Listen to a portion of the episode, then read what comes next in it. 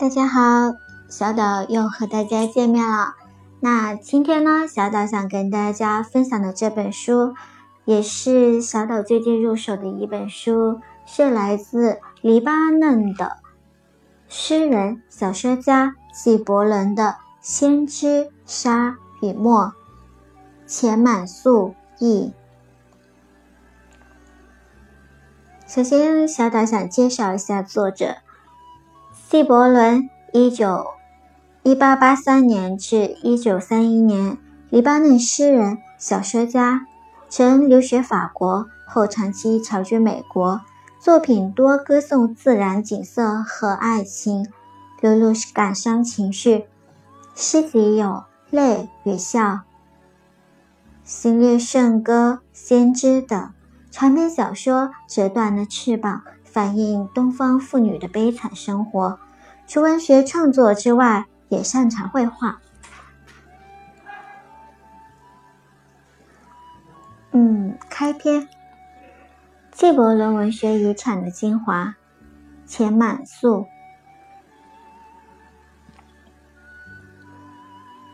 一九一八年，随着《狂人》的问世，纪伯伦进入用英语创作的新阶段。至一九三一年逝世，他在十三年间写下了八部英语作品，其中除诗句《大地神》外，均为散文诗。它们构成了纪伯伦文学遗产中的精华部分。《先知》是为纪伯伦赢得国际声誉的杰作。对这本他思考了一千年的书，纪伯伦最初曾用阿拉伯语构思写作。但后来改用英语，这无疑为他的迅速传播创造了条件。《先知》自1923年发表后，已被译成二十多种语言，仅在美国便已一版再版，销量高达四百多万册，可见读者的热情历久而弥新。纪伯伦，一个黎巴嫩人。用英语写下了不朽的诗篇。与他早期的阿语作品相比，纪伯伦的英语作品较少，造反和叛逆喧嚣，更像是一片真善美的净土，犹如他为自己的诗篇所做的几近女性柔美的插画。他曾说过：“心灵本是淳朴简单的，心灵的表现。”也是纯朴简单的。确实，他的语言纯洁明净，他道出的真理也同样纯净明净。时而晶莹如冰雪，时而炙热似烈火。什么是诗人的本质？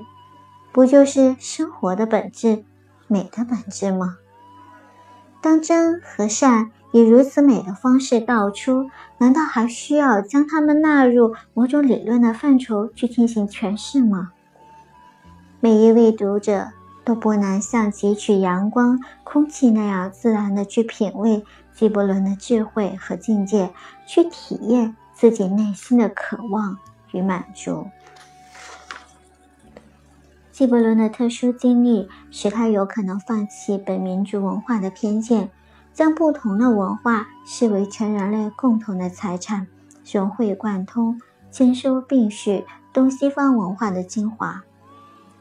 东方的神韵和西方的意识，神秘博大的精神向往和自由平等的变革思想，在他的诗篇中被锻造成一种古今相通、东西合璧的艺术境界。毫不夸张地说。只有很少艺术家能这样同时进入东西方文化的深层，取长补短，结合形成自己独特的艺术品质。通关纪伯伦的作品，首先感受到的是其中浓厚的宗教气息。作为一个诗人，纪伯伦关注和思考的是宇宙、人、社会、真理这些最本质的问题。随着年龄阅历的增长，他的作品从激越的感情，更多的转向形而上的思考。这种思考的最高形式对他来说，不是哲学，而是宗教。无论从内容、形象、隐喻或情绪上说，他的作品都离不开宗教。纪伯伦出生于受伊斯兰教浓郁影响的黎巴嫩，后来又基本上在基督教的欧美接受教育和生活创作。双重的宗教背景，如同他双重的语言背景，并不对他构成冲突。却似乎成倍地加深了他的宗教意识。他相信精神是最高形式，而任何精神都体现在上帝中。在他的作品里，上帝被誉为陶工、摄者、至高无上的诗人，是上帝把宇宙、世界和人生凝聚起来，并赋予其意义。上帝永远是人们崇拜、追求、热爱的对象，是一切思想感情的核心和终结。正如大地神所言：“人类的一切止于人间便毫无意义。”正是在上帝的关怀照耀下，纪伯伦写耶稣、写神、写先知、写人。纪伯伦显得喜欢以先知自自居。在传统宗教中，先知是直接受神的启示，并传达神谕的人。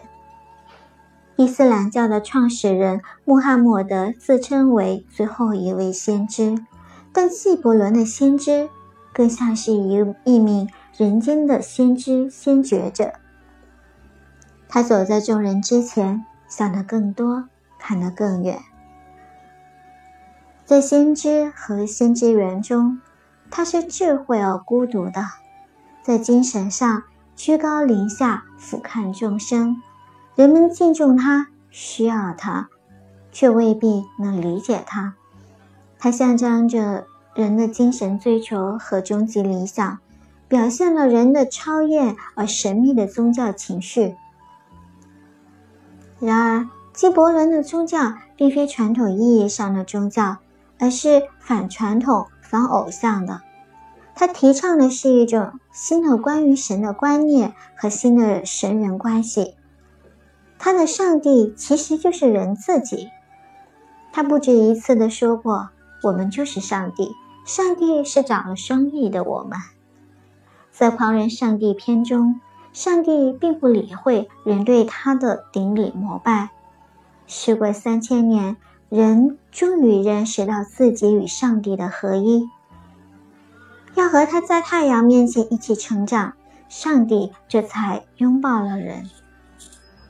关于人和神的关系，大格是大马士革的波斯哲人在《人子耶稣》中这样说：“叙利亚这里的人，正如所有人一样，他会在他的理解之境中照应。”从中发现自己的神性，他会按自己的喜好造就神，膜拜那些反映自身形象的神。纪伯伦是一个从无形的脚铐、脚镣手铐中解放了的灵魂。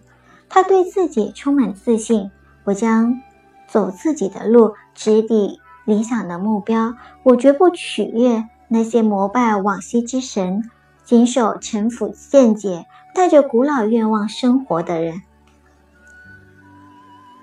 纪伯伦的耶稣是人子，是兄弟。他还有三大神迹未记于圣经：第一，他是像你我一样的人；第二，他有幽默感；第三，他知道自己虽被征服，却是一个征服者。但是。正如人子耶稣中推罗的商人巴尔卡所说：“遗憾的是，他的弟子们设法要把这样一位贤者造就成神仙。”纪伯伦对基督基督教独霸拯救之路颇不以为然。在《游子闪电篇》中，他让闪电焚毁教堂。非基督教徒得了救，而不许他得救的主教反被大火吞噬。纪伯伦甚至超越于有神论和无神论之上。在《狂人》中，他写了两夫子在对神的有无进行了持久的争辩，各自放弃了自己的观点。无神论夫子祈求众神宽恕他迷惘的过去，而有神论夫子则将他的圣书付之一炬。既不能反对宗教中原罪式的负疚感，鼓励人们欢乐的生活。他也反对使用魔鬼作为吓唬人的工具。在《沙与墨》中，他写道：“魔鬼死在你出生的那一天。”现在你不必穿过地狱去会见天使了，但纪伯伦并不否定上帝和宗教，因为他理解人的精神需要，理解许多人对崇拜的需要，对崇拜对象的需要。既然崇拜信仰有助于人精神的升华，既然精神需要上帝，那就让我们崇拜我们内在的上帝吧。涅槃是有的。就在我们平凡的生活中，天堂就在人间，在门背后，在隔壁屋里，人将带着自觉和知识向上帝奔去。既然神就是人的本质，纪伯伦真正关心的也就是人。纪伯伦对人类的爱完全超越区域种族，甚至超越了生和死，但他对人的爱。并不盲目，他清醒了，看到人的多重性。人既有神性，也有人性，还有低于人性的侏儒性。关于人性，既不能强调的是善而非恶。在先知中，他把恶视为善的扭曲或是或丧失，是善被自己的饥渴折磨而成。在自然状态下，人既不高于罪犯，也不低于先知。既不能不仅崇尚人，而且崇尚个人，因为每个自我都既小又大，既是碎片，又是苍穹；既是沙与沫，又是大海。而每个灵魂又都是平等的。人与人的关系，也就是人与自己的关系。每个个人都有完善自己的可能性，人应该以自己的神性来克服自己的侏儒性，来实现自己的价值，做自己的先先驱，最终超越小我，升向自己的大我、真我，与万物合一，与上帝合一。纪伯伦心中的自然是和谐的。自然界的竞争不过是混乱的渴望有序，人与自然应该相互依存。他的人与天地万物、花草虫鸟共同生息，生于自然，归于自然。自然提供人类生存的条件和美的享受。人在自然中获取灵感，升腾精精神。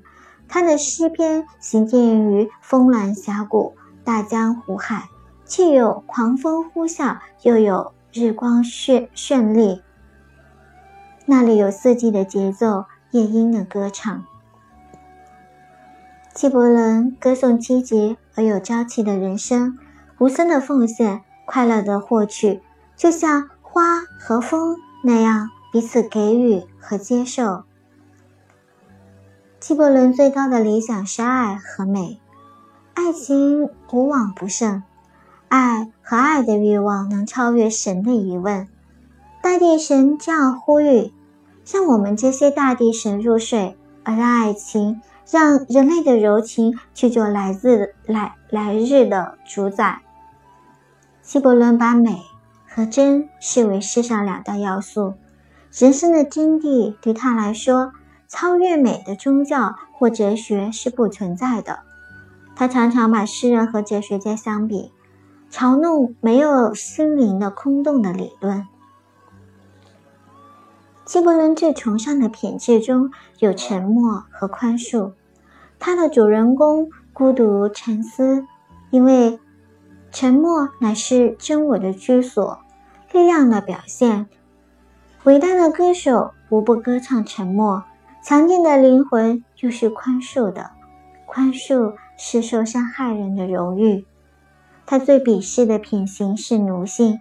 他向准备废除暴君的人们建议：“先看看他在你们心中的王位是否已经摧毁。”纪伯伦对人生的思考最突出的有两点：第一是变革的精神，二是辩证的观点。